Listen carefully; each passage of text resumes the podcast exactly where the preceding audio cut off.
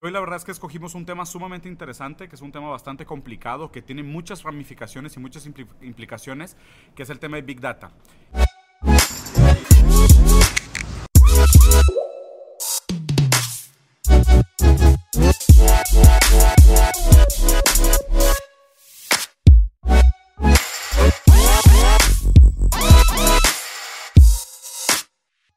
buenos días a todos. Este, estamos aquí otra vez en el programa de los hermanos Rosarín, Rosarín Bros Shows. Eh, nomás explicando un poquito lo que estamos tratando de hacer aquí. La verdad es que para nosotros esto es un foro de debate. O sea, estamos tratando de formalizar el, discurso, el debate, tener una plática organizada.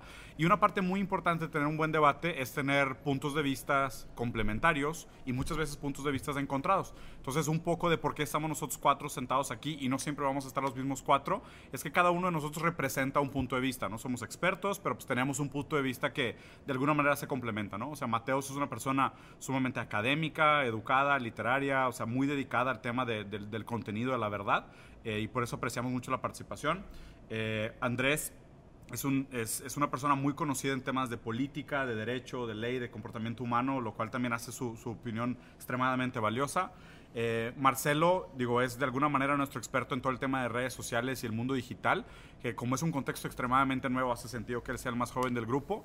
Y yo hago un poquito ese trabajo como de mediación, de, tratar de, encontrar un fondo de todo esto. Y la verdad, no siendo experto en nada, aún siendo diseñador, siempre he sido muy curioso y y trato de poner pues, diferentes ideas sobre la mesa para ver cómo se antagonizan, cómo se complementan y cómo nos acercan un poquito más a este, a este tema, ¿no?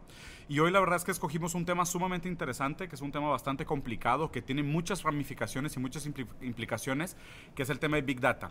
Y, vamos a hablar un poquito de Big Data y ahorita le voy a pedir a Mateus que nos dé, para empezar, como una definición formal de lo que es Big Data. Pero antes, o sea, ¿cuáles son las implicaciones de hablar de Big Data? Porque cuando hablamos de Big Data estamos hablando de redes sociales, de seguridad, de manipulación de información, de lo que las redes sociales hacen con nuestros datos, de lo que pasa con esa información que nosotros compartimos muchas veces sin saber. Y todo este nuevo mercado, aunque suene horrible, pero este mercado de qué hacen con nuestra información y qué pasa con esta información que se, que se recauda sobre nosotros, ¿no? O sea, tomen por un hecho 그렇죠? De que su celular los está escuchando y está grabando todo lo que ustedes dicen y esa información va, va, a ser usada pues a favor o en contra de nosotros, ¿no? Entonces, eso es algo que está pasando, es un hecho, hoy por hoy es, es algo que sabemos que sucede y, y, hoy, hoy quería invitarlos pues a platicar un poquito de esto, ¿no? Las implicaciones de lo que sucede por detrás, del contexto, de qué está cambiando y qué, qué implica esto para nosotros hoy. Pero yo creo que empezamos con la definición, ¿no? Claro, claro, como siempre, como se deben de empezar los debates. Este, comúnmente, como la definición pop de Big Data, lo que las personas piensan que significa significa Big Data es una cantidad masiva de datos, ¿ok? Eso es lo que primero que se viene a la mente, es como que la definición más, más este, común, ¿no? Pero en realidad lo que es Big Data no solo es una gran cantidad de datos, ¿ok? Es una gran cantidad de datos este, con una velocidad extremadamente alta de comunicación, con un alcance impresionante, imprecedente también, o sea, nunca se ha logrado un alcance tan amplio por las redes, obviamente por Internet, este, con una amplitud que a través de los años se exponencializa. Entonces los datos que se juntaron hace 10 años, este, dentro de 20 años van a valer más, dentro de 30 años van a valer más. Entonces hace como que un factor de multiplicación y mientras más atrás tengas tus datos y más bien contenidos, más valen, ¿ok? Es otro factor. Este, el otro factor es que son datos integrados, o sea, las bases de datos aisladas no nos generan tantas, eh, tantas conclusiones. Pero una vez que empiezas a integrar datasets y más datasets y más datasets, empiezan a revelar patrones que no teníamos idea que existían. Entonces, ahí es donde está lo interesante también. O sea, la integración de los datos. Otro tema que, otro adjetivo que se le puede atribuir a Big Data es que son escalables. O sea, eh, mientras tienes una unidad de negocios, tienes esta, la integración de esos datos. Eh, puedes escalarlo a la hora de duplicar, triplicar o integrar nuevas, este, nuevas, nuevos sabores de datos, por así decirle, nuevas formas de datos, nuevas métricas. Y eso sí, no, no tenemos límite. O sea, es mientras más infraestructuras infraestructura tengas, más velocidad tengas, más amplificación tengas, mejor va a ser tu entendimiento y más patrones vas a revelar.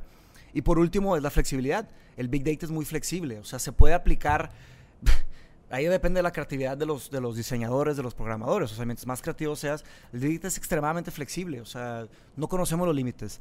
Por eso están haciendo un cambio en en, digo, podríamos dar 20 diferentes cambios, nos vamos a enfocar en 5, ¿no? Para direccionar nuestra, nuestra plática. Entonces les platico así generalmente la, digo, son puntos de partida, ¿no? O sea, nada más puntos de partida y de ahí los vamos desarrollando y vemos naturalmente, o sea, orgánicamente lo que sale, ¿no?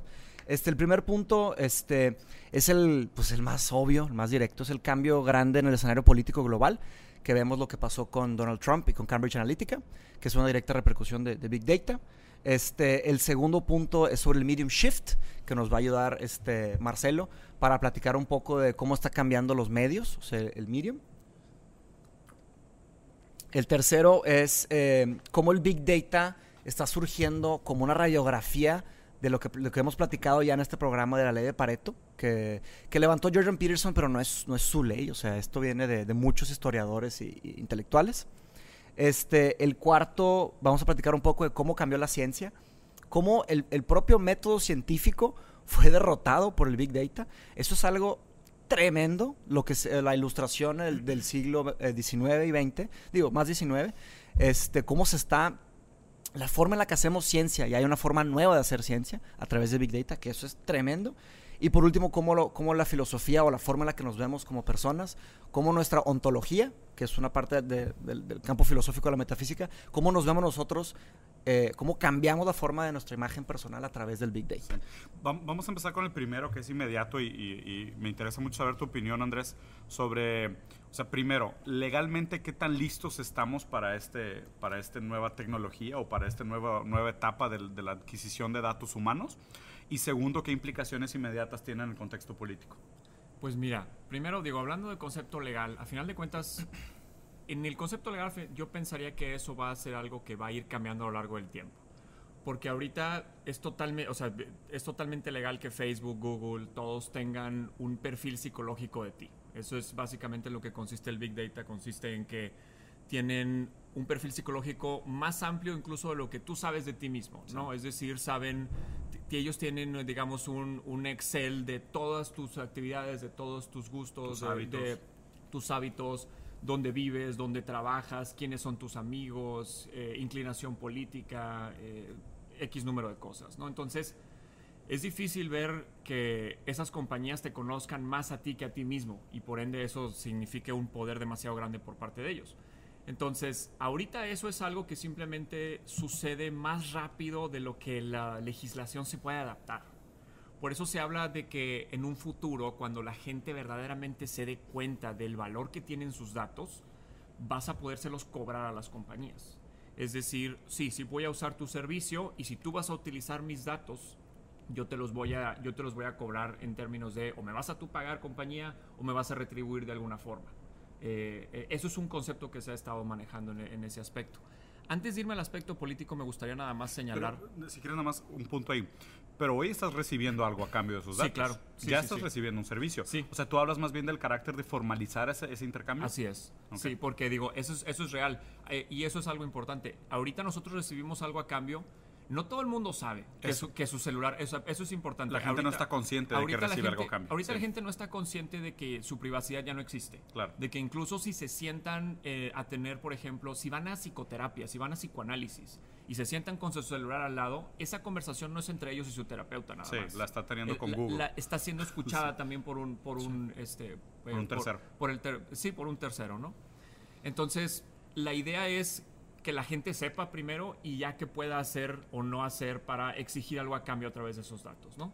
Porque dices, bueno, eh, ¿es suficiente el que Google me diga cómo llegar a, una, a, una, a un restaurante?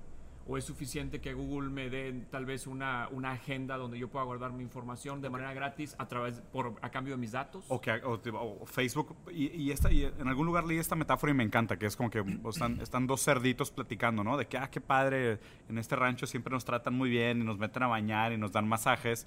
Y, y, y, te das cuenta que al final del mes al cerdito lo transforman en tocino. Así es. O sea, realmente es de que, pues, si tú no eres, o sea, si no estás pagando por eso, tú eres, pues, tú eres el producto, ¿no? Así es. Entonces, a fin de cuentas, o sea, Facebook se queda con nuestros datos a cambio de recordarnos el cumpleaños de nuestros abuelos. Exactamente. Y digo, eh, antes, nada más, antes de irme al concepto político, porque el concepto político ahorita empezó a salir con el concepto de Cambridge Analytica y Donald Trump, pero esto iba pasando desde el 2012 con Obama. Obama, sí. Obama utilizó la misma técnica para ser presidente de los Estados Unidos que Donald Trump con Cambridge Analytica. La diferencia es que nadie lo sabía. Y de hecho hay conferencias de la persona que llevó la, la estrategia Sí. digital de Obama. Sí, me la mandaste, la Eh, TED Talk. sí, esta. sí. La podemos linkear aquí en el... No es TED la Talk, no es- o sea, no es TED Tenemos que callar eso. Perdón. Un- o sea, una pregunta. Entonces, ¿Obama usó las mismas técnicas de manipulación de elecciones que Donald Trump? Sí, de hecho, quien comenzó eso, o sea, bueno, o sea, digo, lo comenzó Obama en su momento en el 2012 y tiene, existe ahorita en internet y el problema es que nadie lo vio porque con- se dan cuenta con Donald Trump porque con Donald Trump se pone más atención. Sí, claro.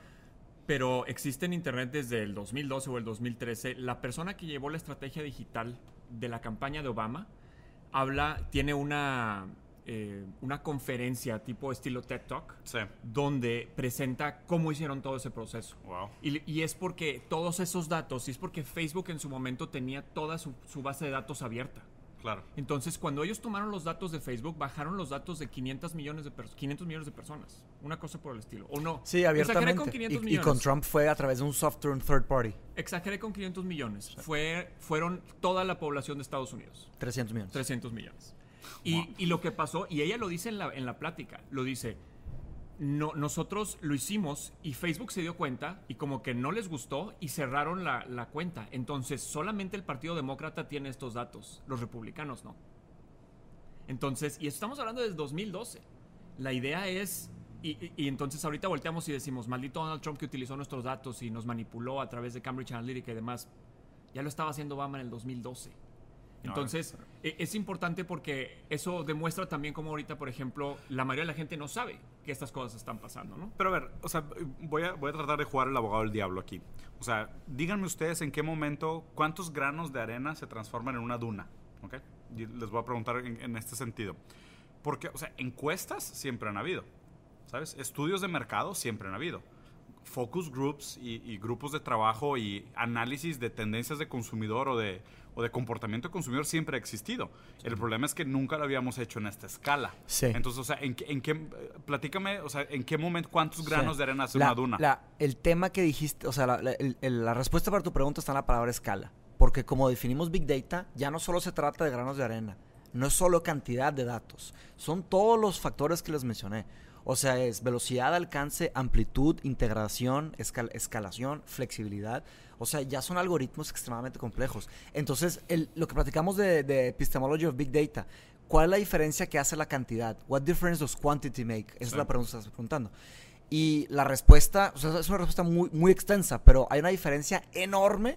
Eh, ya no estamos hablando de un grano de arena versus 10 billones de granos de arena. Estamos hablando de un grano de arena contra, un desierto. contra una estrella, contra un planeta, contra un cosmos. Sí, ¿Me sí, explico? O sea, ya la escala es, o sea, la, la- la diferencia es tan extensa que la cantidad ya hace una diferencia. Y aparte cantidad es velocidad, variación, amplitud, Claro. escalación. Pero, pero, y, y si quieren, yo Ahí- creo que- yo y creo que ahí también- tenemos que tener cuidado porque hay un punto en donde el Big Data se transforma en inteligencia artificial. No estoy hablando de inteligencia artificial fuerte, o de inteligencia humana, estoy hablando de, eh, de- de weak AI, que son algoritmos extremadamente complejos que simulan inteligencia O humana. sea, el, el cross. Pero y, y- de hecho, o sea, como que quiero llevar a un cierre este tema político porque creo que es algo que nos pudiéramos extender mucho y no es el objetivo principal del, del- del- del debate, es más el tema de Big Data per se. Pero, o sea, algo va a tener que suceder entonces, porque no es como que, o sea, no vamos a frenar el uso de Big Data para la política. Para mí sí debería ser así. Y yo de hecho no he escuchado Pero- lo contrario. Pero, pero, pero ¿a poco frenarías también los estudios de mercado o encuestas populares? Lo que pasa es que es una gran diferencia. La gran Pero ¿en qué momento marcas la raya? La- te voy a decir en qué momento marca la raya. La diferencia consiste en que una campaña política conozca a cada uno de sus votantes y sepa cuáles son sus inclinaciones políticas de, to- o sea, de todo tipo. Entonces, yo tengo una propuesta y lo que hago es presentarle la propuesta de tal forma para persuadirlo de esa forma al individuo. A diferencia de en una encuesta, yo puedo saber más o menos qué opina, qué opina el grueso de la población.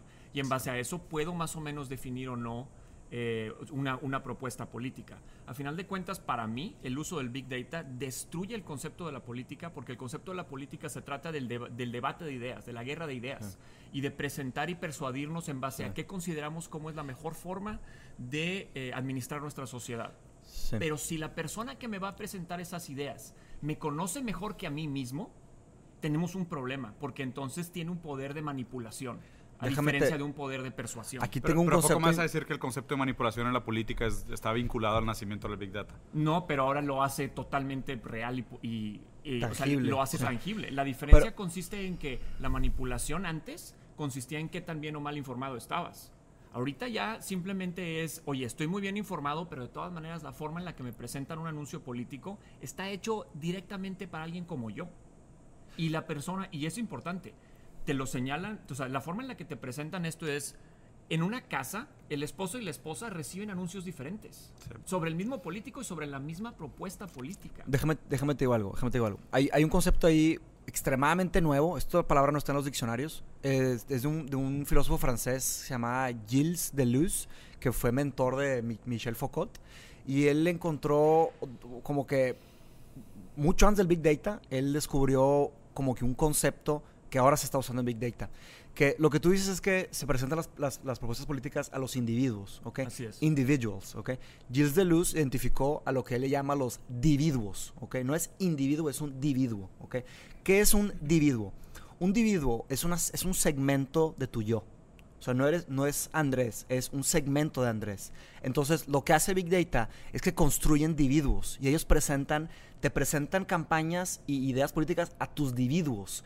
¿Qué pasa? En la mañana, en la tarde, en la noche, tienes diferentes impulsos, diferentes ideas y ellos tienen ese nivel de precisión. Así es. Entonces te lo presentan de una manera a donde tu individuo va a aceptar esa propuesta, no tu individuo. Entonces usan nuestro bajo attention, nues- nuestra atención de, tenemos baja eh, concentración, usan nuestra, pues la memoria está bajando, o sea, porque tenemos todo ya Nuestro deseo de todo delega- inmediatismo. deseo de inmediatismo. Entonces, lo que crean, lo que crea el Big Data, lo- los que tienen las bases de datos de Big Data son, no son dueños de individuos, son dueños de nuestros individuos. Y nuestros individuos hablan mucho más de nosotros que nuestros individuos. Es lo que forma la persona. al final de Exactamente, es, un- es una colección Digo, de es, una individuos. manera, es una manera de explicarlo. Estamos Sí, exacto, hablando- pero, o sea, de esa forma se meten, o sea, no se meten solamente a la- al individuo, o sea, no te conocen a ti, es. no conocen a Andrés, Sí, te- conocen te- a tus no, individuos, o sea, usan tus, una- tus- usa- tus intereses a las horas del día, con tu, o Sí. sea, Es me- una- es épocas una del, manera- del año. Es una manera estereotípica de comunicación. O sea, yo no creo que el ser humano se defina por individuos. O sea, Los tiene mí- que definir. O sea, me parece que es una manera de explicarlo, es una manera de entenderlo desde afuera y es una manera de hacer targeted ads. O sea, a fin de cuentas eso es. Que de Claro. hecho creo que este, o sea, esto conecta muy bien con la siguiente etapa de la conversación que quiero tener, que es sobre medium shift. O sea, que es hablar sobre, o sea, qué está pasando en este cambio, de, este cambio del, del contexto mediático, del- de la manera como consumimos y cómo nos relacionamos con los medios y cómo esto conecta con Big Data. Mira, hay, hay varias cosas que tenemos que considerar antes de empezar a discutir sobre el medium shift. Tenemos que empezar a, a considerar que todas las plataformas se hicieron con un fin en, en mente. Sí. Vender ads. Entonces, todas las plataformas, todas las tecnologías están hechas con ese fin. Porque si no, si no se lucra, no existe, no existe ganancia. Entonces, No hay energía, negocio, No hay negocio. Entonces, O sea, pero a ver, o sea, lo que, estás- lo que, estás, lo que estás asumiendo es... Son- o sea, cuando crearon Facebook era ese de tipo, quiero saber si las chavas que están en mi clase en Harvard tienen novio o no tienen novio, pero a la larga lo que quiero es vender ese espacio para publicidad. Mira, se puede ver de esa manera porque Zuckerberg quería hacer algo para hacer eso inconscientemente, pero Facebook se moldeó con esas necesidades de que hoy tenemos que hacer O sea, de se volvió, Facebook se volvió negocio. un negocio, lo tenemos que hacer negocio Sí. y ese fue el único cami- camino que había este que había available, ¿no? Para seguirlo Disponible manteniendo Para gratis. seguirlo manteniendo gratis y, y todo lo que conlle- conllevaba, ¿no? Pero ahora, bueno, eso es una cosa que, hay que es como una premisa, algo que tenemos que tener en mente todo el tiempo. Ahora, otra cosa es que existe existe una relación del ser humano con todo lo que convivimos. Así tal cual como esta botella se mueve cuando yo la toco. Asimismo, la botella me movió a mí de cierta manera y tuvo cierto Leyes de efecto sobre Newton, mí. sí. Eso es, eso es física el, clásica. sí. el medium. Entonces, un medium se define como una tecnología y una aplicación. Entonces, una tecnología puede ser un reloj. Se inventó el reloj, entonces la gente empezó a, cuando se empezó a popularizar el reloj y todo el mundo tenía un reloj de bolsillo, entonces la gente empezó a, a dejar de percibir el tiempo como algo, algo relativo y algo que, que las personas como que tenemos nuestra propia percepción del tiempo a, a algo unitario. Decía un escritor, no me acuerdo el nombre, pero decía que era We first became timekeepers and then we became time savers and now we are time saver, servers. Servers, ok. Entonces, no, no, nos, no nos percatamos de cómo nos cambian las cosas con las que estamos relacionándonos día a día y con lo- las cosas con las que este, estamos trabajando. Entonces, las redes, a como yo lo veo, es simplemente, bueno, más bien el medium es el lugar por donde se transmite información entre los humanos, porque somos animales sociales. O sea, lo que quieres llegar a esa Big Data como means to an end. O sea, que no vamos a entender necesariamente todas las implicaciones que tiene Big Data en nuestra vida hasta, hasta que la empecemos a usar nosotros. Bueno, eso, eso no lo había considerado, soy honesto, pero lo que había considerado es que, bueno, lo, lo que yo, lo que yo entiendo por cómo funciona este, tanto Big Data como por qué Facebook es tan grande o por qué Amazon está creciendo tanto, es porque existe algo que es como, bueno, yo le llamo el- la matraca, ¿no? Es, es un ratchet, una, una llave raj que una vez que empieza a avanzar ya no hay vuelta atrás. Y la manera en la que avanza esa cosa es por medio de oferta y demanda. Que esa cosa me refiero a un engrane. Sí. Oferta y demanda es como funciona todo. Yo todo lo, lo- lo rijo en- con ese lente. Entonces, el momento que tú lanzas Facebook y lo pones en la plataforma, dices, ok, aquí está Facebook, les presento mi nuevo producto, yo voy a poner aquí mi, mi- plataforma, ¿no? Entonces la gente empieza a ver la oferta y demanda. Bueno, em- se empieza a crear una oferta y demanda en torno al valor que se percibe de Facebook. Y el valor es... eh, cada quien lo percibe como, como lo quiera percibir. O sea, para mí es valor estar sentado aquí platicando con ustedes, pero puede que para otra persona sea valor pertenecer a, a, un video y estar en un video en YouTube. Sí, el valor que le da Facebook a cada Claro. quien es Entonces, distinto, ¿no? entonces- Es distinto tipo de valor. A lo que quiero llegar es que este todos esos cambios que estamos viendo hoy en día, tanto que si Facebook va, que si Facebook llegó a un plató y ya, va- ya va a dejar de crecer, o que si Netflix también está dejando de crecer, o que si Twitter también y todas las, las redes sociales, quiero, quiero como que dar un punto en el que todo, todo funciona mediante oferta y demanda y el valor que percibimos la gente de las cosas con las que, las que interactuamos. La- hubo un momento en el que las personas dejaron de percibir valor de un reloj genérico Sí. y dijeron, no, yo, yo quiero que mi reloj sea de oro, porque quiero tener un, un- un valor agregado. Valor percibido diferente. Entonces ya, empieza a sí. distorsionar el medio y se empieza a crear un medio nuevo y empieza a cambiar el lenguaje. Pero a ver, ¿y cuál es el medium shift de Big Data en términos de redes sociales? Es que Pues Big- de Facebook a Big- Instagram, por Big ejemplo. Data es como, como lo que se causa con todo esto, es lo que hacemos con todo esto que estamos generando, con todos estos puntos de información que estamos generando. Eso es Big Data y lo catalogamos como Big Data porque fue el nombre que más adecuado, más adecuó Sí. y, y salió Big Data y ahorita es como que hay una guerra de, de, eh, global de que no, están las personas que dicen que Big Data es eh, este concepto de, de datos masivos y va a cambiar el mundo de esta manera, pero a la gente se le olvida que las redes sociales también, es más, en los siguientes cinco años tal vez ya, ya no ya no sean, las redes sociales ya no van a ser como las conocemos ahorita. Definitivamente, no tal vez, definitivamente. Sí. En, dentro de seis meses la gente se va a empezar a dar cuenta que, oye, las redes sociales están empezando a bajar. ¿Qué hago con toda esta lana que le metí? Oye, ¿en dónde invierto la lana? ¿Dónde está la atención? Sí. ¿Qué está pasando? O sea, los humanos trabajamos como ciclos. Ahorita me subí un Uber y, y el, el, el chofer me dice que, oye, este, ve todo lo que hacemos por una miseria. Y yo digo, pues obviamente, o sea, es... Sí. Gracias. este, obviamente, digo, 11 si, tú te, si, tú- si te pusieras a analizar Uber, dirías, bueno, va a haber oferta y demanda porque aquí la gente está percibiendo valor. Entonces va a crecer la, la oferta y va a bajar la demanda. Por Claro. ende, los, un- si un chofer de Uber antes hacía 30 mil pesos, ahorita va a ser 25 mil pesos. Y mañana va a ser 20 mil. Hasta que se vuelva a comoditizar como el precio base de un taxista. Eh, de- al menos aquí en México, ¿no?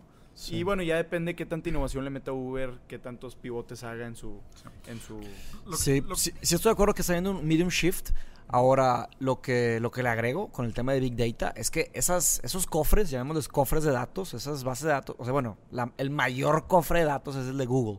Nadie tiene, en toda la definición que les dije de Big Data, nadie tiene más Big Data que Google. Nadie. No. Este, ni Apple, ni Apple, Apple, o sea, llegó a romper récords que llegó a un trillón de, de- de valor, pero Google tiene más datos. Y eso no va a perder valor a través del tiempo. Va No. a ganar valor a través del tiempo. Lo- y van a usarlo para diferentes mediums. Yo creo van a que- hacer diferentes cosas. Claro, yo creo que Facebook va a terminar siendo una plataforma de login.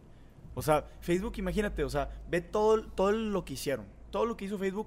¿Con qué cuenta Facebook? Facebook cuenta con un, un- unos millones de puntos de datos de ti, de Mateus, y él sabe cómo se llama tu hermana, tu mamá, tu familia, qué comiste el sábado pasado, sabe muchas cosas. Entonces, ¿qué hace con esos activos? Porque son activos. O sea, vean lo que hice mediante cuando, cuando el, el mundo me permitía hacer esto, que era cuando fue el boom de Facebook.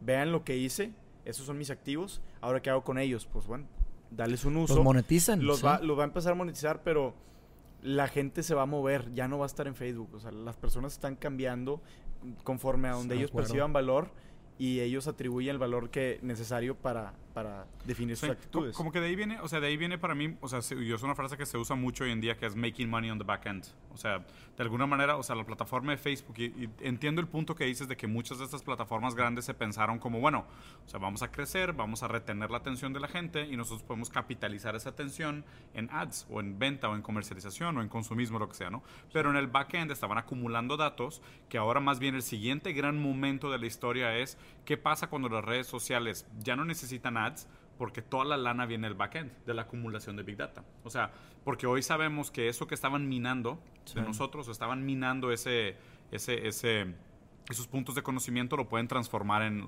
en dinero. O sea, lo pueden transformar, se puede bursatilizar. O sea, hoy mercado, hay una bolsa de valores que la de gente valores tradea Big Data. secundarias y o sea, literal, o sea, deja, deja tú que la gente conozca sobre nosotros o la gente tenga ese punto de vista sobre nuestra intimidad.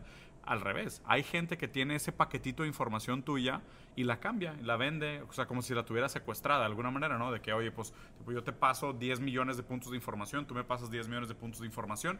Y, y también creo que lo interesante de esto, y, y me gustaría que tomáramos esto para pasar al siguiente punto, es eh, lo que pasa cuando vinculamos estos puntos de información. Sí. Porque como decías, y creo que es algo bien interesante que, que- que tiene que quedar claro, que lo, lo interesante de Big Data o cuando se parte esa diferencia entre, oye, pues siempre hemos hecho estudios de mercado, pero Big Data no es solo estudios de mercado, solo números. sino que se relacionan, están siempre cambiando, se están acumulando a través del tiempo, lo cual los hace extremadamente más complejos de entender, es cómo se crea ese nuevo sentimiento de de un consciente colectivo que no necesariamente podemos entender, ¿no? Y deja, déjales platico a qué me refiero con este punto. Eh, lo que, lo que entiendo de la ley de Pareto, y es este punto que ha levantado Peterson un par de veces, que es, bueno, Sí. el, solo el 5% de los elementos de una serie superan el 80% del, del, del valor total de su capacidad. Sí, ¿no? del total O sea, presente, del 100% exacto, ¿cómo- presente. ¿Cómo se explica esto? En un bosque, solo el 5% de los árboles supera el 80% promedio de altura de los 20. árboles, ¿no? El 20. El 20. Pero más de arriba del 80%. Ok, el 20% superior, por decirlo así, ¿no? Entonces, hay, Las estrellas es el 5. solo hay 5% de los árboles que son mucho más grandes que todos los Sí, demás. Y esto pasa en todo. O sea, cuando hay, cuando hay acúmulo de riqueza, hay poca gente con demasiada riqueza. Cuando hay eh, árboles, hay árboles muy grandes que, se- Sí. que, que crecen sus raíces y hacen que los otros árboles batallen para crecer. Esto de alguna manera es como la, la ley de Pareto a grandes rasgos, ¿no? Entonces, el- lo- Ahora, lo, me- interesante, lo, interesante, lo interesante del tema de Big Data es que, o sea, si pensamos, para mí, yo cuando empiezo a platicar sobre Big Data y empiezo a leer esto, para mí es casi como una radiografía de la ley de Pareto. Y él les va por qué. O sea, no es, no es, no es casualidad que alguien que ya tiene mucha atención haga una atracción de mucha atención. Y no es raro que cuando una persona tenga un comportamiento que es un ejemplo de comportamiento, los demás se quieran comportar como él.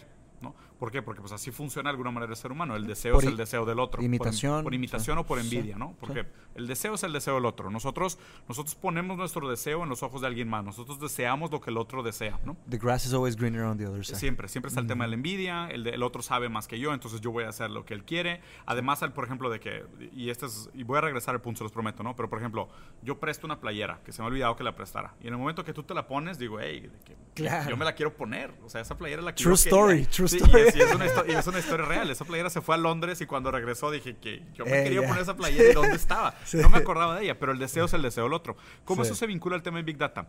Por ejemplo, en el momento que un e- e-celebrity o un digital celebrity se empieza a hacer grande, de alguna manera empieza a tener como esa atracción gravitacional de las masas, ¿ok? Big Data mide eso. ¿Ok? O sea, Big Data mide esos comportamientos por detrás que son como una proyección humana de decir cómo nosotros nos sentimos atraídos como masa hacia ciertos puntos en común, ¿ok? Pero ahí te va lo que yo creo. Creo que Big Data es más como un doble espejo, un espejo enfrente a un espejo. ¿ok? No es tan simple como Big Data es una radiografía de quiénes somos y nuestros comportamientos, sino el hecho de que exista Big Data cambia la manera como nosotros nos comportamos. Claro, O sea, porque, claro. porque Big, Data, Big Data no está solo en el tema de... eh, Esa es la paradoja del conocimiento. La, la paradoja del conocimiento histórico, eh, la, lo acabo de leer ayer con, de Homo Deus, este Yuval Harari, Sí. que es mientras más conocimiento tengamos, eh, más sabemos sobre lo que puede pasar, Sí. entonces más cambiamos nuestro comportamiento Sí. y menos sabemos lo que va a pasar. Sí, es- ese es el La paradoja del conocimiento se aplica mucho a la economía. Por ejemplo, si supiéramos hoy todas las leyes básicas de la economía, tal cual, La economía cambiaría. podríamos predecir la- la- la- el futuro de la economía. Entonces todos los Por ende- empresarios cambiarían sus flujos de dinero, entonces ya no se podría predecir el futuro. Exactamente. Es la paradoja del conocimiento. Sí, entonces yo creo que eso es lo que pasa un poco con Big Data y, y ahorita, ahorita te regreso la palabra porque creo que ibas a hacer un comentario sobre la ley de Pareto, pero para mí lo interesante de Big Data no es solo, o sea, no lo veo tanto como, o sea, blanco y negro o dos puntos con una línea en medio, ¿sabes? Ok. O sea, lo veo mucho más complejo que eso en el sentido de que es un espejo de doble cara, porque imagínate, vamos a suponerlo así. Yo de broma empiezo a platicar contigo sobre mi perro, no tengo perro, sobre un perro imaginario y que le quiero comprar comida de perro, ¿no? Mi celular que me está escuchando me empieza a proponer lugares donde yo puedo comprar comida de perro online. Sí. Y al ver tantas fotos de perros, se, me antoja comprar un perro. antojar a comprarte un perro. Entonces, de no haber tenido un perro y haber platicado de ello contigo y Big Data estar interpretando esta conversación, aunque fuera falsa, me hizo el deseo realidad y a lo mejor el deseo sí se hizo realidad.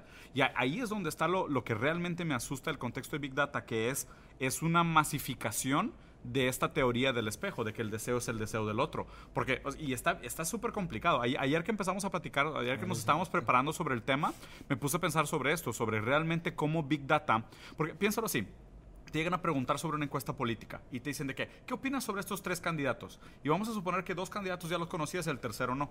El simple hecho de que te hayan preguntado sobre un tercer candidato ya hace que aparezca en tu mente. Entonces inmediatamente ya tienes una opinión sobre él. A lo mejor tu opinión es cero, de que pues quién es este candidato que no habla, que nunca me había platicado a mí, que yo no sabía quién era. Pero entonces lo interesante es cómo Big Data de alguna manera, o sea, no, no refleja quiénes somos nosotros. Más bien, Big Data está en, de alguna manera cambiando este inconsciente colectivo y está almacenando como si fuera una foto, pero en 3D y que está cambiando todo el tiempo, más como un video en 3D dinámico del inconsciente colectivo de lo que estamos viviendo hoy. Pero está todo centralizado. Y aparte usamos ese reflejo para responder a nuestros deseos, lo cual es, se me hace súper, súper complejo y bien perverso.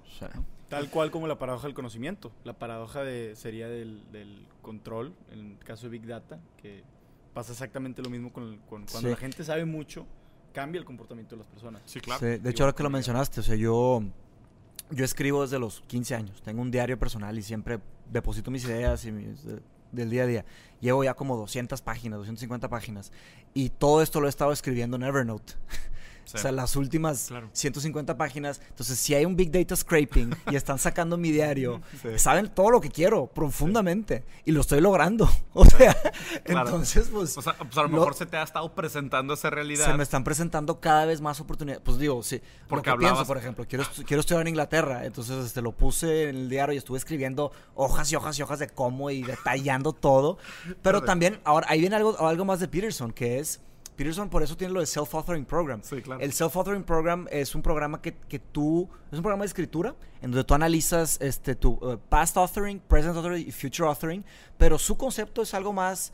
No es algo tangible, es algo metafísico. O sea, de cuenta que de la forma en la que tú escribes, tú estás estructurando de cierta manera tus ideas en tu mente y al escribirlas, las estás plasmando. Sí. Y enfocas todos tus esfuerzos y todos tu- todo tu ser a, ese, a esa dirección.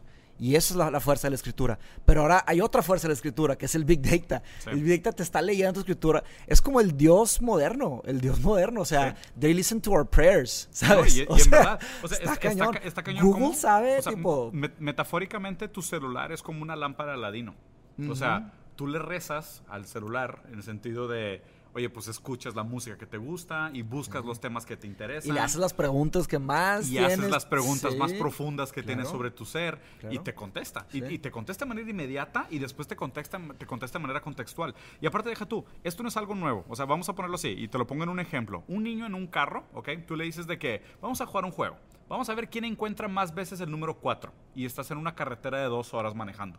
Y te predispones a encontrar el número buscar 4 en todos cuatro, lados. El número 4 aparece en todos lados. Porque estás predispuesto a buscarlo. Y así funciona el cerebro. de que, mira, Buscamos ese- patrones. Ese árbol tiene cuatro hojas, ¿no? O sea, nosotros tratamos de organizar el universo a través de nuestra percepción y nosotros organizamos el universo filtradamente o tendenciosamente para lo que queremos encontrar. Claro. Si tú estás predispuesto a encontrar un tipo de información, el universo te va a presentar ese tipo de información, pero no es porque el universo te lo, te lo presente, es porque tú te predispones a encontrarla. Con Big Data es diferente, porque con Big Data no solo te predispones a encontrar esa información, sino que el universo se adapta para darte la información que tú estabas buscando. Se moldea. Y de ahí Para se venderte, da, de ahí para se venderte da, algo ahí ahí. se da la ley de Pareto digital. O sea, ¿por qué? Porque vamos a suponerlo así.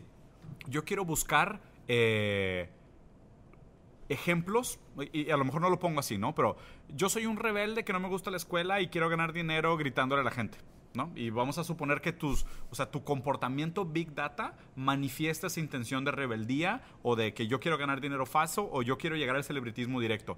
Y te aparecen influencers que reflejan ese punto de vista y te das cuenta que pues, sí se puede, ¿no? Y, y aparte, toda la gente hace realidad esa promesa y, y validan la premisa de que pues es real. Entonces la premisa se vuelve Se real. transforma real. Sí, Sí, Entonces- estamos construyendo, este, estamos construyendo realidad al alimentar. Pero es un ciclo de feedback de alguna manera y, y no sé si, o sea, y, y de hecho me gustaría entender de dónde empezó el tema de Big Data, pero es bien interesante porque hoy entendemos Big Data solo en relación a consumismo. ¿Sabes? O sea, solo... no, no. so- Ahorita yo ten- tengo temas- O sea, yo creo que en, en- Ah, bueno, en términos, general. en términos en términos primarios, en términos ahorita in- inmediatos, Sí. yo creo que estamos entendiendo Big Data en términos de, ah, usan mis datos para venderme cosas, ¿sabes? Y a lo mejor en un segundo nivel usan mis datos para escoger a mis candidatos, lo cual ya tiene implicaciones mucho más serias. Y yo creo que el siguiente tema que lo que vamos a, a- a conectar, y ahorita, o sea, si tienen un cierre primero, El es, cuarto o sea, ¿qué implica esto en términos de ciencia? Sí. O sea, ¿qué, impl- qué implica esto en términos de, la, de la conformación del yo? Sí. ¿Sabes? Sí, en eh, un poquito de historia. Siempre es importante este, poner el marco, el marco histórico. Eh, para el siglo XVII, XVIII, la ciencia todavía se conocía como, como filosofía natural, natural philosophy. Descartes, este, él fue matemático, fue natural, natural philosopher y filósofo. Después, este, con Newton, ya en el siglo XIX, en la Ilustración y Enlightenment, empezó la revolución científica y fue cuando hicimos el método científico, que es state the problem, eh, form a hypothesis, design the experiment, gather data y luego repeat your O sea, al- algo, saca tus conclusiones y, y repeat. Entonces es muy basado, así se hace la ciencia. El método científico. El método científico. Entonces, ent- entiende el problema, plantea tu hipótesis y luego haz un experimento a grandes rasgos y luego replica, ¿ok? Ahora, eh, Big Data entra eh, y cambia esto. O sea, el método científico era lo, que, era lo que dominaba la forma en la que hacíamos ciencia desde el siglo XIX, ¿ok? Ahora, ¿qué pasa con Big Data? No necesitas state the problem, no tienes que definir el problema, no tienes que hacer una hipótesis.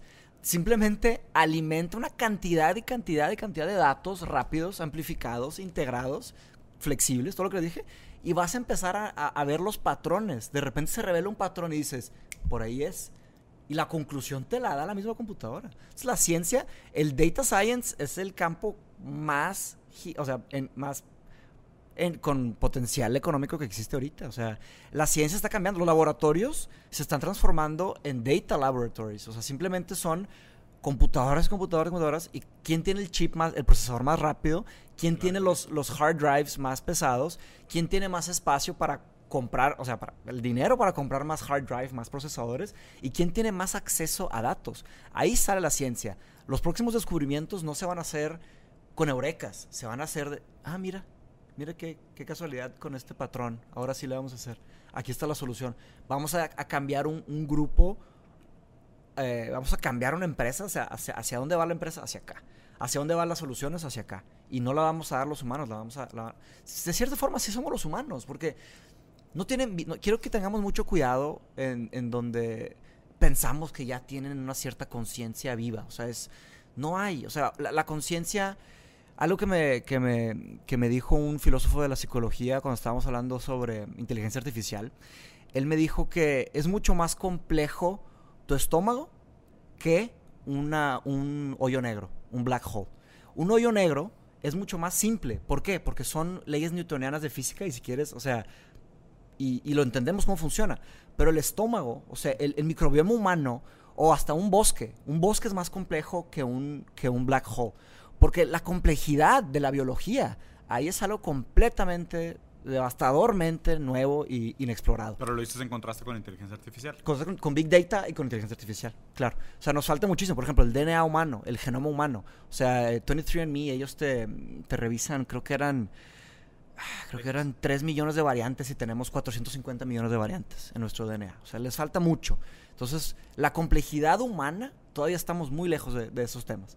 Pero bueno, pero volviendo al tema de la ciencia, la ciencia ya se está se está haciendo vieja. O sea, el, método científico, lo que se usaba Newton, este, lo que usaba Newton lo que usamos hasta hace que 50 años ya se está, se está haciendo obsoleto. O sea, los, los laboratorios de las universidades están metiendo dinero a esto. Y ahora repercusiones sobre el humano, que para mí es, lo, es algo muy importante porque las repercusiones sobre el ser humano es lo que dicta qué modas van a haber en un futuro. Tal cual como, como la, la paradoja del conocimiento, también hay una paradoja de, del, de la aplicación de tecnología sobre todos los medios. Porque ¿A qué te refieres con paradoja? Así, así como un hoyo negro es mucho más simple que un bosque, la razón podría ser que no hay mucho intercambio de información tal cual, o sea, no es, no, es, no requiere tanta, mm. tantas, tantos factores para ser, pero un bosque requiere biología, requiere diseño de ecosistemas, más variables, más tiene muchas variables. Yo creo que mismo este, pasa con... Eh, ¿Qué estaba diciendo ahorita? Sobre la, la, paradoja de la información, de lo de la, del conocimiento. ah, bueno, del medio. Del, el, el medio. otra paradoja. Tal cual. O sea, entonces, el ser humano está cada vez más conectado, cada vez más, más consciente de nuestros alrededores. Por eso creemos que, que, el mundo está peor cuando realmente está mejor que nunca en la historia de la humanidad. Entonces, es, este, este, este intercambio de información también tiene sus repercusiones sobre el comportamiento del humano. O sea, nos vamos a comportar diferente al estar intercambiando tanta información entre nosotros, entre aparatos, redes sociales, máquinas. Es una misma, es exactamente la misma paradoja aplicada al medio. En, mm. ese caso, en ese caso es donde me gustaría como que traer, tratar de traer un cierre, porque la neta creo que es probablemente los temas más complicados de los que hemos hablado. Probablemente. O sea, sí, tiene muchas implicaciones, demasiadas ramificaciones y creo que también como es algo relativamente nuevo, es, es, es demasiado complicado hacer aseveraciones sobre qué va a pasar, ¿no? Pero sí, o sea, tratando de, de, de, hablar del hoy, ¿no? O sea, les voy a dar una, una expectativa muy, muy personal y algo que yo he observado. Es, eh, yo creo que el, o sea, relacionar Big Data, en, general redes sociales y felicidad, es algo que está teniendo un impacto directo y absoluto en nuestra realidad hoy. O sea, hoy es un hecho que somos más infelices por compararnos con mucho más gente de lo que nos comparábamos antes, ¿no? O sea, por, por el hecho de, ¿sabes qué pasa? O sea, yo antes a lo mejor pues tengo 30 años de edad, tengo dos, tres empresas, soy CEO, soy emprendedor, whatever. Yo me podría sentir muy exitoso en un contexto de mi comunidad, pero en el momento que te comparas contra, oye, pues Elon Musk a lo mejor te saca 5 años y te saca 70 ceros, pues te sientes, te sientes muy inútil, ¿no? O sea, te sientes muy mal. O sea, yo creo que, o sea, hablar de Big Data en general o hablar de esta masificación de la información o masificación de los datos tiene un impacto inmediato en nosotros en ese sentido. O sea, nosotros como criterio de comparación, pues qué más nos sentimos en contraste con los demás, porque pues yo antes me comparaba con mis 10 amigos y ahora resulta que me tengo que comparar con los mejores del mundo, güey. Y pues en contraste con los mejores del mundo, pues a lo mejor no soy tan interesante o no soy tan bueno como pensaba. O sea, ese para mí es un impacto directo que ha tenido, o sea, Big Data directamente en mi vida. O sea, al hecho de yo ser emprendedor y buscar gente que es emprendedora, Big Data me muestra toda la gente que es emprendedora en su máxima exponencia y en contraste yo me siento muy mediocre. O sea, Eso es algo que tiene un impacto directo en mi vida hoy. Me, gustaría ver el punto de vista de Andrés, porque Andrés usa un poco más Instagram que, que yo en lo personal. Entonces me gustaría ver cómo, cómo sientes ese, precisamente ese concepto de percepción a través de esa lente que ¿Qué podrías comentarnos? Pues digo, ahorita que hacen el comentario, por ejemplo, de que cambia la forma en la que nos comportamos, simplemente. Cambia la forma en la que nos comportamos porque utilizan el Big Data para hacer que, que tomes más tiempo en la plataforma. El, eh, el fin de todas estas plataformas es hacer que estés el mayor tiempo posible en la plataforma. Entonces, 100%. el algoritmo Sí. lo que lo que premia el algoritmo es lo que más engagement tiene, lo que más comentarios recibe, lo que más likes recibe y de acuerdo con tus gustos personales es exactamente lo que te pone. Entonces, por ejemplo, cuando yo paso mucho tiempo sin ver Instagram porque eso es algo importante. No solamente modifica la forma en la que nos comportamos de que nos hace que pasemos más tiempo, o sea, Te que- premio, te castiga. que te, te premio te castigue, sino también todo el mundo ahorita ya está pegado en su celular siempre. Si tú Todo ahorita mundo. vas a una reunión, es muy difícil tener una conversación uno a uno Sí. 20 minutos sin que alguien revise el celular. Sí. Ahorita Apple en el nuevo sistema operativo sacó, sacó esta, estos datos en los que te dice cuánto tiempo pasas en tu celular al día para hacértelo más consciente y decir, bueno, o sea, digamos que eso es algo que ellos te dan. Así como que, bueno, ahí te estoy dando la, la herramienta. De todas maneras, estoy haciendo todo lo posible para que pases el mayor tiempo posible en el Claro, celular. Pero ahí te va la herramienta y tú va. tienes que saber Para que te sientas cómo lo libre. uses, ¿no? Exactamente, para que te sientas libre. The illusion of choice. Es exactamente. Entonces, bueno, pero por ejemplo, regresando a Instagram, yo me doy cuenta, porque estoy, o sea, en este momento estoy haciendo un cambio consciente de, de, de- de mis hábitos para decir, yo no puedo estar checando mi celular cada 20 minutos porque mi productividad simplemente no llega a donde necesita estar. Sí. Entonces, yo reviso ahorita mi celular una vez, una vez cada hora, una vez cada hora y media, para poderme yo sentar verdaderamente a leer la información que tengo que leer o aprender lo que tengo que aprender o hacer lo que tengo que hacer. Es la única forma. Sí. Entonces, una vez que haces eso, tú notas el cambio en Instagram. Instantáneamente, si tú lo revisas cada 20 minutos, lo que tú recibes es algo que está, está bien, ok, te da más o menos algo interesante y ahí lo dejas. Si tú lo revisas cada hora y media, los posts que te pone, haz de cuenta que te va a poner todo lo que te gusta siempre, uno tras otro. Uno Lo tras otro. mejor. así, Puro caviar. toda la cremita, básicamente. ¿Y, en, qué eso se, es en qué se algo- traduce eso? En dopamina. en es pura una dopamina. palabra que Y tenemos estás, que hablar. Nada más lo estás, lo estás dando vuelta y se swiping, swiping, nada más, like, like. Uno, o sea, perros, mujeres, comida, tenis. ¿Me Sí. explico? O sea, es de que no puede ¿Qué más ser. ocupa uno? ¿Qué, más, qué más necesitas ver? ¿Me explico? No, este, Entonces, sí, sí, sí, O sea, e- es, es muy importante eso. A mí nada más me gustaría hacerles una pregunta que no es una pregunta que teníamos pensada, pero me gustaría dejarla incluso tal vez para otra, para otra ocasión. Pero, ¿por qué consideran que incluso las personas que sabemos esta información, a la gran mayoría esto no les importa? Es decir, 1984 ya se volvió una realidad, Sí, ya existe. es un hecho. Y la única diferencia está en que en el lugar de que haya una cámara en tu esquina viéndote directamente, porque cuando se escribe el libro era el tipo de, de- de vigilancia que se podía imaginar. Claro. Pero realmente en 1984 ya existe y yéndome a ese concepto de cómo a nadie le importa, lo puedes ver, por ejemplo, en la entrevista que le hizo John Oliver a, a Edward Snowden. Sí. Él- Exactamente. Él, él en forma, Se volvió él comedia, él sí, en sí, forma de juego, y eso fue algo para mí, la verdad, muy doloroso, porque la forma en la que él se lo presenta, yo, yo hasta lo sentí un poco, o sea, como falta de respeto, porque fue a, fue a Rusia a decirle, nadie sabe quién eres, el sacrificio que hiciste no vale para nada. Porque no, No cambió el hábito no, no cambió el hábito de nadie y a nadie le importa. Y la forma en la que hizo que a la gente le importara el tema fue decirles, el gobierno puede ver tus dick pics. Sí. Esa es la forma en la que la gente pudo conectar más o menos y decir, ah, cabrón, el gobierno, no quiero me- que el gobierno vea mis dick pics. Sí. Sí. pueden ver mis mensajes que le mando a mi novia y no es necesariamente algo que me importe porque no estoy consciente de ello. Pero mi privacidad, o sea, mi intimidad real. Exactamente. No, mi, my dick. Sí, claro, o sea, Eh, Qué más personal que Exacto. por eso, mi intimidad real. Sí. Entonces, eso, eso sí es algo que me llama mucho la atención porque esta, esta clase de tecnología se está desarrollando, nos está manipulando, nos está cambiando la forma en la que, en la que interactuamos nosotros, en la que vivimos nuestro día a día, está cambiando todo.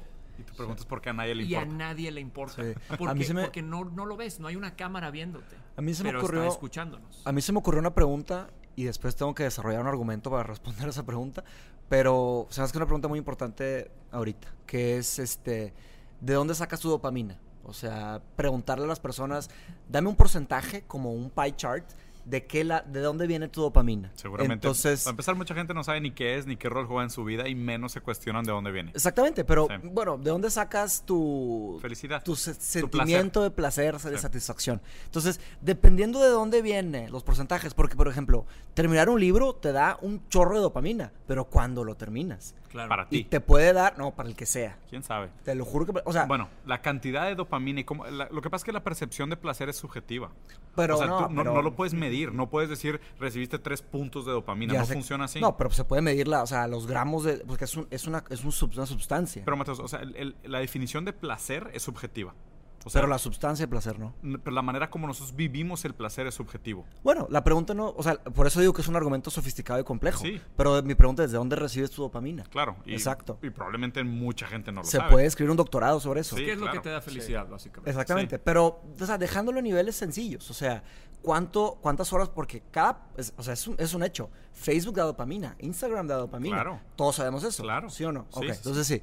¿Cuánta dopamina recibes de Facebook? ¿Cuánta de, de Instagram? ¿Cuánto recibes de, de- de platicar con alguien? ¿Cuánto recibes de tu trabajo? ¿Cuánto recibes de tus deportes? Hacer ejercicio da dopamina, da endorfinas. Entonces, ¿de dónde viene tu dopamina? O sea, eso es básicamente como que de que, que estás, como que estás rigiendo tu vida. Co- corrígeme, estoy equivocado. ¿No es epicuriano decir que vivimos para maximizar el placer y minimizar el sufrimiento? Es el adjetivo epicuriano, Ok. pero no está relacionado al el filósofo Epicurus. Yo le platiqué a, Marcelo exacto. cómo Es- funciona. ese adjetivo epicuriano es, o sea, a grandes rasgos. Más fácil decir- decirle hedonismo, eso es el Bueno, el hedonismo. Sí, eso es más freudiano. Sí, que es maximizas el placer, minimizas el sufrimiento. Eso es, eso es utilitarismo. Bien. Maximizing. Hedonismo es. No importa quién lo haya dicho. Lo- el, el lo- con- el no, conce- el el concepto para mucha gente real, ¿no? que es maximizas el placer, minimiza- minimizas el sufrimiento. O sea, y de hecho no en ese orden. Primero minimizas el A sufrimiento. nivel personal, eso es hedonismo. Sí, ¿no? A Y nivel ahí- social. Y de ahí vienen muchas eso cosas. es pirámide de utilitarismo. Maslow, o sea, vienen una serie de líneas de pensamiento que de alguna manera complementan eso. Lo que pasa es que hoy yo creo que hay como todo este sistema de adicción por microdosis, ¿sabes? O sea, y creo que ahí es donde está gran parte del problema. O sea, es de que, y, me encanta la pregunta cómo lo pusiste, es de que sabemos que hay Big Data, o sea, sabemos que nos están observando, sabemos que se están quedando con toda nuestra información, sabemos que nos están manipulando, usando nuestra información contra nosotros y no cambiamos absolutamente nada. ¿Por qué? Porque yo creo que hay un sistema de microdosis de placer que de alguna manera te mantiene hooked into the system o te, o te mantiene adicto al sistema. Porque, pues, o sea, cuando... Ahí te va, es, es en el sentido de decir, Mientras no te empiezan a torturar para sacarte tu información y no te cueste y no te duela y no, no te suena como algo realmente doloroso, doloso, que no venga acompañado del placer, pues a lo mejor ahí sí alguien va a levantar la mano y decir, oye, no manches que me tienes encerrado en un cuarto negro poniéndome imágenes y midiendo mi respuesta contra imágenes y no recibo nada a cambio. Pero todo te lo maquillan como, oye, hoy cumpleaños tu abuelita, muchas felicidades, aquí está tu video de tus 10 ami- de tus mejores amigos, de que mira todas tus modelos favoritas de Instagram, mira todos los sneakers que te deberías de comprar el próximo mes, dices, wow, esto está increíble. Y a cambio de esto, ¿qué? Nada más ves mis fotos privadas del celular. Pues es un placercito que te va a dar. El trade-off no suena tan mal, güey. Tengo, tengo dos cosas para eso. Uno es que, este, sie- asumimos siempre que la- lo que está hoy va a ser, este, Mañana. va a ser Sí. mañana, lo mismo. Entonces, como que no, no hay manera que podamos prever cómo, cómo van a ser Sí. lo equivalente a redes sociales y este En los esta próximos era cinco años. los próximos cinco años, exactamente. Y otra cosa es que, este, con respecto a lo que, que estabas diciendo antes, se me- como que se me fue el tren. Lo la adicción a la microdopamina. Microdopamina, este, Las Microdosis microdosis que te van dopamina. dando dopamina. sí.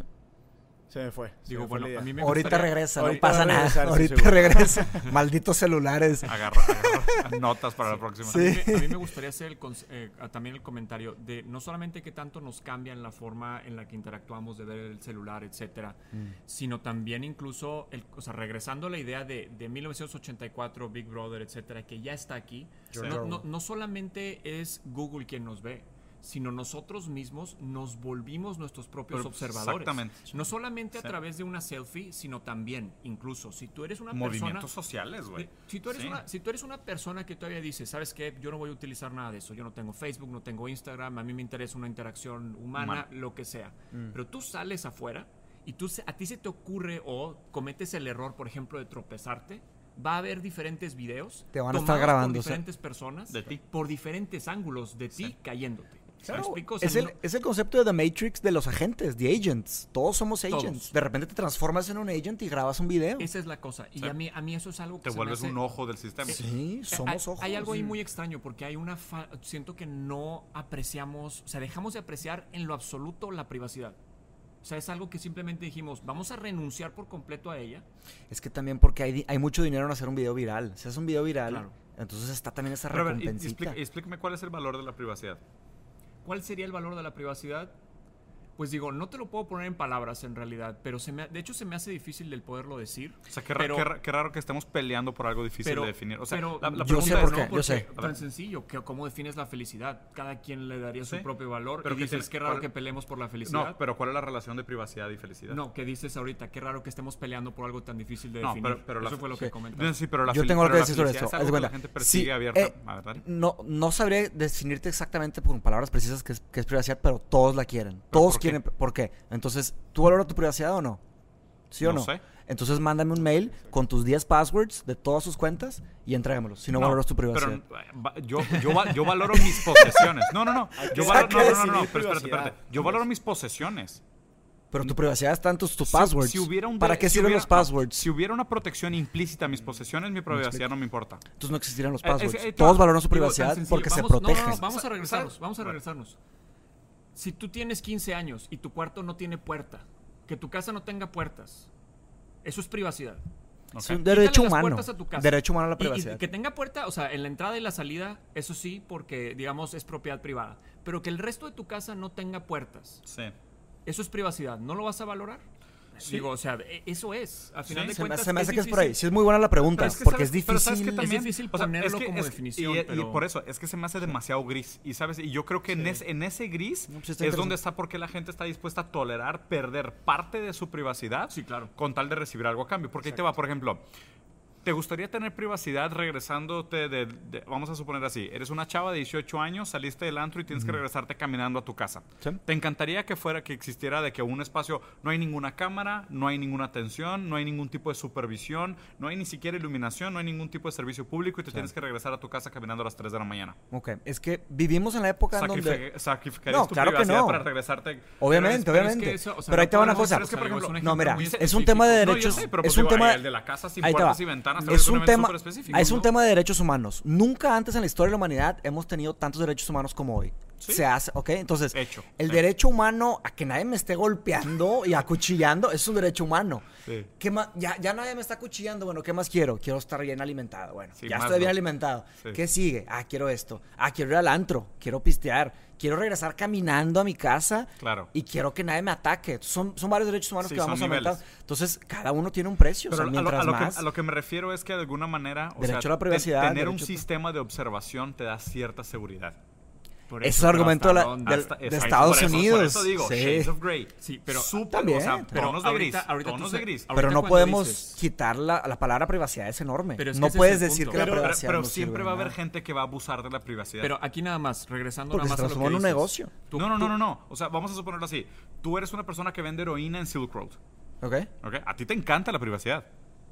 Pero Ah, es no, que no, pues no, estás no, no, rompiendo la es ley, esa es Pero, cosa, a ver, eso no es privacidad. Hay que o sea, definir eso- rompiendo la privacidad ley. antes de Es- decir es que es valor mi privacidad. Na- Nada más ahorita tú, por ejemplo, dices, es que la gente está dispuesta a dar algo de su privacidad para recibir algo a cambio. Aquí no Sí. estamos dando algo de nuestra privacidad. Aquí estamos entregando toda nuestra privacidad. Esa es la diferencia. Estamos entregando toda. O sea, literalmente si una compañía te conoce mejor que a ti mismo, Sí. eso no es algo de mi privacidad. Es absoluto, es absoluta. No es Claro. que estamos dando la privacidad, el medio no está diseñado para poder negociar una privacidad. Ese Por es el problema. El día en el que va a cambiar esto es el día que no, no salgamos de nuestras casas dos meses y no haya ningún problema porque tenemos nuestros VR lens aquí, hay AR por toda la casa y podemos no salir de la casa tres meses y no hay ningún problema. Estamos trabajando, estamos conviviendo, estamos haciendo todo lo que queremos. El día que alguien se muera y nadie se dé cuenta por tres meses y Google lo haya En mantenido vivo pasando, y no haya, Google lo haya mantenido vivo, ese día la sociedad va a voltear a ver y va a decir, wow, esto tiene que cambiar. ¿Por qué? Sí. Porque está, está atentando contra nuestras posesiones. Sí.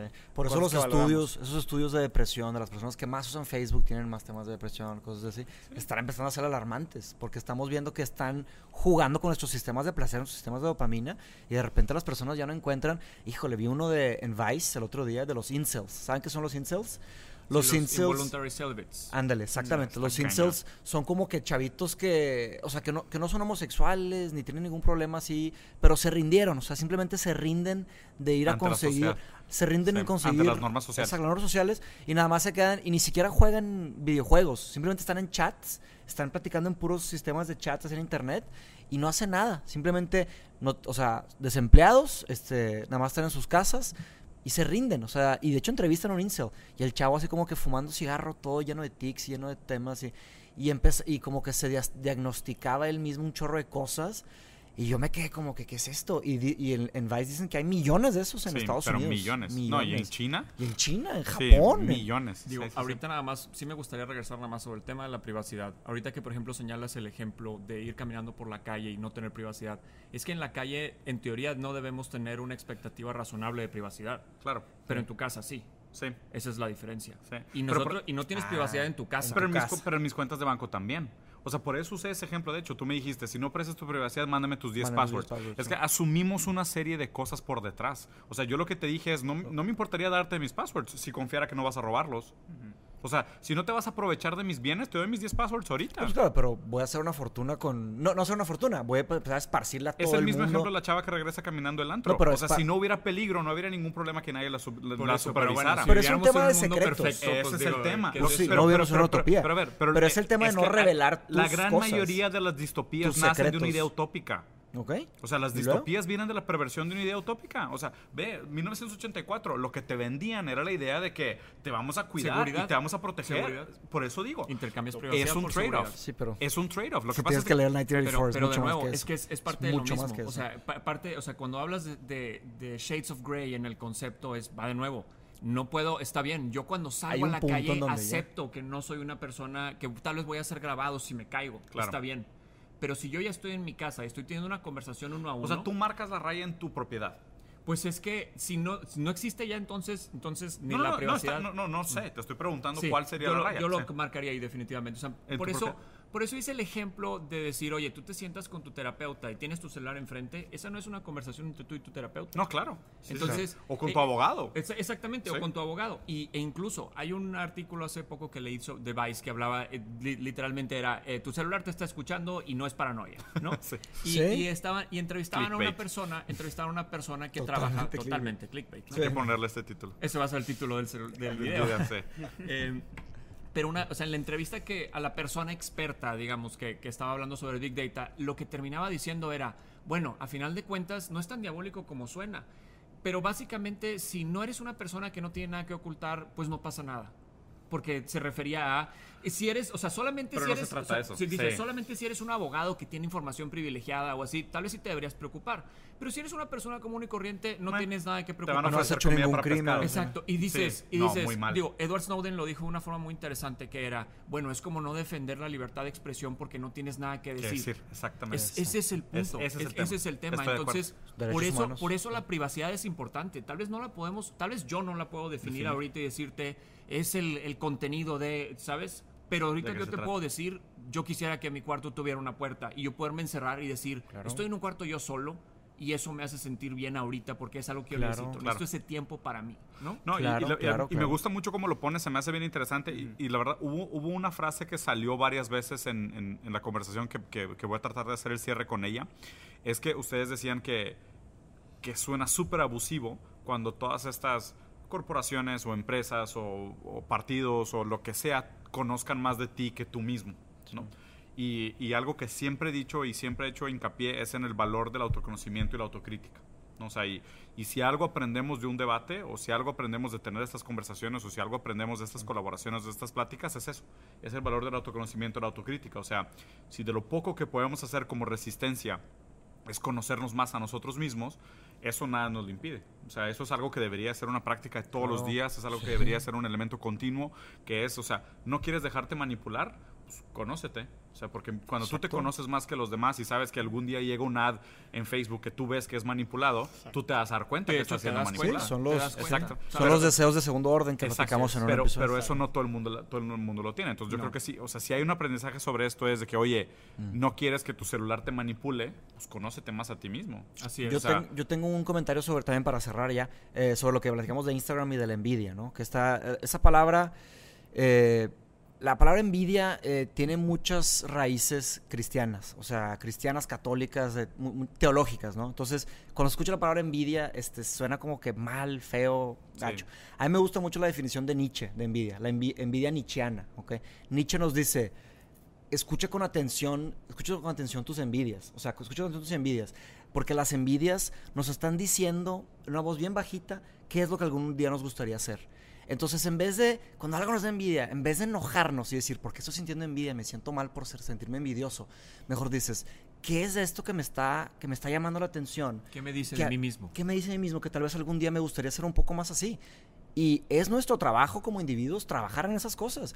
Eh, ¿Y de dónde viene la insatisfacción? De, de lograr conseguir nuestros deseos, de, Claro. autoconocimiento. Sí. Entendemos lo- nuestras envidias, pero la envidia no, no debería ser una palabra fea. Y, y si te fijas, o sea, o sea, autoconocimiento qué es saber que la envidia es tu deseo a través del deseo del otro. Ándale, exacto. Sí, está genial esa idea. Pero casi- siempre que las personas dicen, ay, que te da envidia esto, y se enojan, ¿cómo que a mí no me da envidia? No, o sea, claro, te da- y no pasa nada. Todos somos humanos, todos tenemos envidias. Sí. Pero es que la forma en la que interpretamos y escuchamos esas envidias, hacia dónde vamos, eso es lo importante. Claro. Y un hack también, nunca leer libros de autoayuda o libros que están por encima de, de- de la base, sin antes haber leído a los, a los grandes que es Schopenhauer, Platón, eh, También. filósofo, psicología. Sí. O sea, y esto me lo dijo Diego una vez. Tantas personas pierden su tiempo tratando de entender la realidad de afuera hacia adentro, en vez de irse de adentro hacia afuera, de la manera adecuada. Porque si te, cuando, cuando te, te des cuenta de esto, o sea, vas a ver cualquier libro y decir, ah, eso es un remix de Nietzsche con Jung. Sí. sí, sí, sí.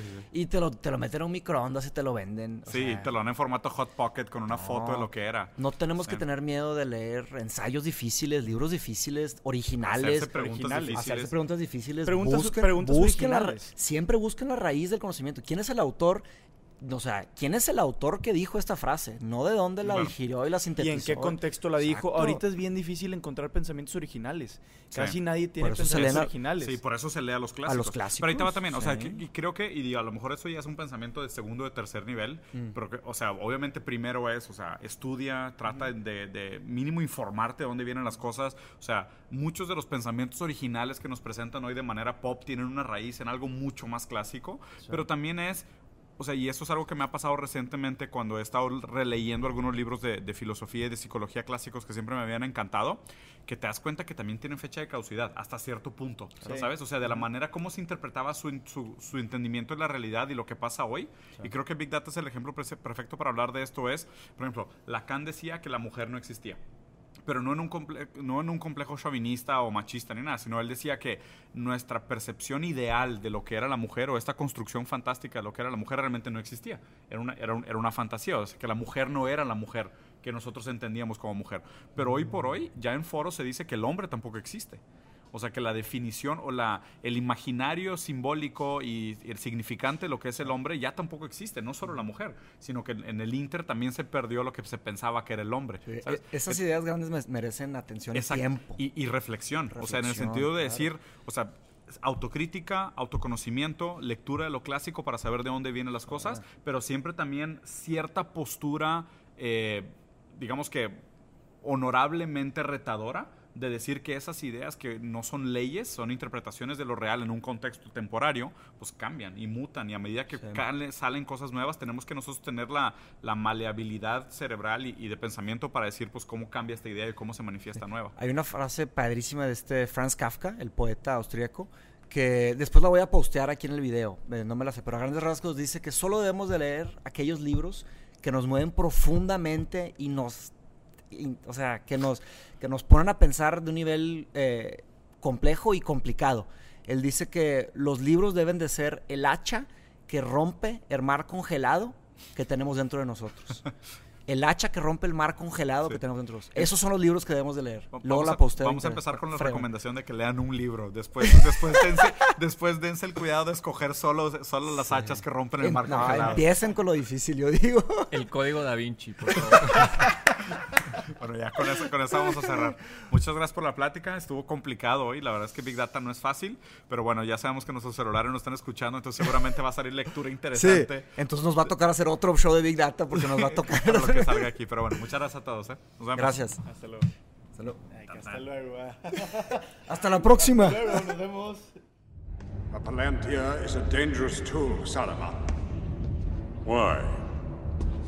Why should we fear to use it? They are not all accounted for. The lost seeing stones. We do not know who else may be watching.